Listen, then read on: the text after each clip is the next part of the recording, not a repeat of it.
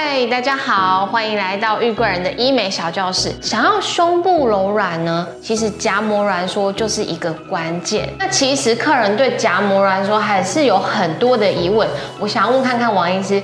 夹膜挛缩有没有可能造成身体的病变，例如说什么癌症啊，或者是那那类的这样？这个我单纯回答你不会哦，大家会觉得怕怕的，嗯，回答的答案虚虚的。对，我想我们要先从夹膜是什么东西？嗯，夹膜就是疤痕，形状是一个圆体状，有一点像霸王的皮，我们把它形容叫夹膜。嗯，疤痕会硬，会有症状，对，哦，比如说会挛缩，会紧紧的，会绷绷的，会限制你的活动，但是它。不会病变。如果夹膜挛缩会病变，那你身体上其他手术的疤痕也会病变。哦，那应该没听过。嗯，我们要怎么预防夹膜挛缩的形成？疤痕是一个没有办法完全等于零，完全。没有的东东西，所以疤痕本来是要帮我们把伤口把它修补好的，是好朋友。但是呢，当你的伤口好以后，它会过度热心，越长越多，越长越歪曲扭曲，就变坏朋友。那你就要想办法让它偏向是好朋友，好朋友就好就好了。疤痕的预防，其实大家至少都有一点点观念啊，比如说贴美容胶啦，打一些消疤的药，然后外观的疤痕我们可以打镭射。对，可是因为这个夹膜，我们讲隆乳的这个疤痕，它是在里面，所以你唯一能能做的就是一些物理性的一些呃曲曲伸展，比方说对疤痕拉扯，它会比较松比较软，就像一个很新很硬的橡皮筋不好用，每次都要拉的用力，你就把它拉的长一点，嗯，给它撑个三天放开，它就是一个好拉的东西。针对隆乳里面的那个夹膜，其实我不管它长得好不好看，因为我没有打开看，它在里面就算长得偏红色偏褐色。没有关系，对不对？所以我不用打开去看它。如果有硬，如果很难伸展，我们就要去拉扯去按。当然，这个是指术后的照顾。那你刚刚讲到说要怎么预防，其实一个疤痕的形成跟一开始医师在开刀的时候就有关系。这个是技术材，所以疤痕要漂亮，当然你要选对一个做的不错的医生，这是第一个。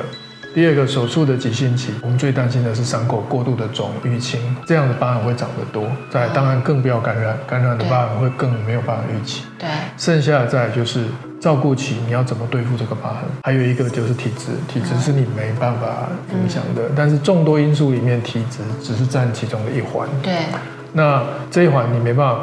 控制它没有关系，你把其他的环节都控制的好好的，我相信你可以得到一个不错品质的疤痕。那胸部的按摩还有没有其他的目的？胸部的按摩其实就是让那个疤痕的品质好了，形容清楚一点，它那个品质，第一个当然要有弹性，嗯，哦，不能硬邦邦的。以胸部来讲，我们希望柔软会晃动，躺下来会稍微往外扩一点点，而且它的形状你要顾得漂亮。这样，那疤痕是一个。你如果不好好去照顾，它的形状不会照医生切割的那样长的，就是这么不乖。我们看肚子的外观的伤口，切下去，它会长出有点像蜈蚣歪来歪去。我想医生不会切歪的，或切一边宽一边窄，不会这样。可是最后长成这样，意思就是我形容它没有那么乖，所以疤痕是一个不规则的东西。那在里面的夹膜我们是看不见的，但是一样的道理，它是一个不会乖的东西。那我们希望它乖，你就好好的针对手术后该有的照顾去照顾。所以当然需要花一些时间在医师的监控、指导或者回诊之下，把它照顾得好一点。不过一个做的不错的医生，大概他的变数不大，再难看就差不多是那样。但是呢，就算好好的照顾，好好的还是有。可能会有一点啊好一点不好一点，但差异不会很大。按摩这个部分啊，是术后多久可以开始按摩？早年的隆乳，因为传统做法创伤比较大，可以预期甲膜挛缩的程度跟比例都很高很大，所以导演传统的做法，有的医生第二天就把你抓来按，那那时候的做法又很痛。然后按的伤口还会渗血，所以可是这个受得了？这个是医生的拿捏，虽然痛，但是你要忍耐，来我们来得到比较好的结果。现在都是大部分用内视镜做，然后技术也越来越精进，创伤比较小，肿跟出血还有它的组织反应都小，所以相对产生夹膜的几率不会那么大。所以一般现在内视镜在做，大约都是拆完线两周或三周开始按。每个医生会依据他的经验来给他的客人做比较好的建议。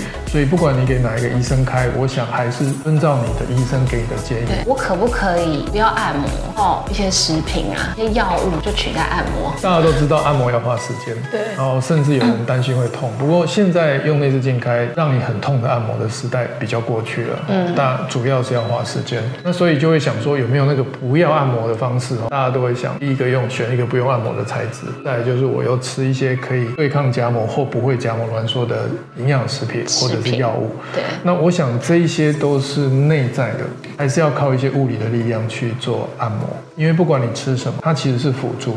假设吃夹膜挛缩的药或食品，那你就说好，我其他都不做，我把食品吃一倍、两倍、三倍。其实这是一个逃避式的解释哦。那真正是你每一样环节你该做的都做，这样才对哦。所以你今天先弃子投降不按摩，剩下就要看运气。不用按摩这件事情，我比较建议不要在手术前我们先决定，可以可能不用按摩，但是依照医师的指示或依照你的状况来决定。确实有很多人的体质，加上医师开的都不错，所有照顾的初期也不错。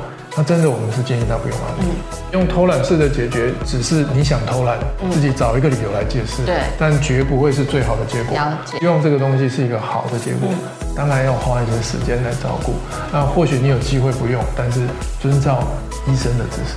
那个假体啊，放在肌肉下方，就运动运动，它就可以有按摩的效果，所以就比较不会夹膜挛缩。最早出现这个手术的时候，我们是把义乳植入在胸大肌下，因为那个平面在当时腋下的切口是一个比较顺、比较好做的。当时哈、大家认为然后、第一个是肌肉，因为每天你都会做一些日常生活的活动，它会有一些收缩，等于是一个按摩。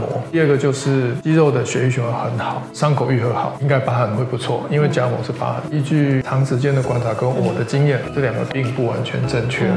如果说我们真的胸部做完了，我们需要按摩，我们的按法不是这样子。在捏麻吉一样这样，如果是这样，那肌肉的收缩是有效的。胸部那个夹膜，我希望顾着它的空间曲线，有些地方要大一点，有些地方要小一点。但是你胸大肌的按摩，它有这个审美观嘛？你的胸肌这么聪明，有胸美，它就是这样按，它没有方向性，没有审美观。对所以胸肌的按摩对隆乳的人，他的夹膜，我认为是没有帮助的。第二个就是肌肉的循环好，你会让夹膜的愈合很好，但不是代表夹膜的形状空间很漂亮。所以我刚刚有说，阿汉竹子是我们的好朋友。一开始我希望他把伤口愈合起来，这是好朋友。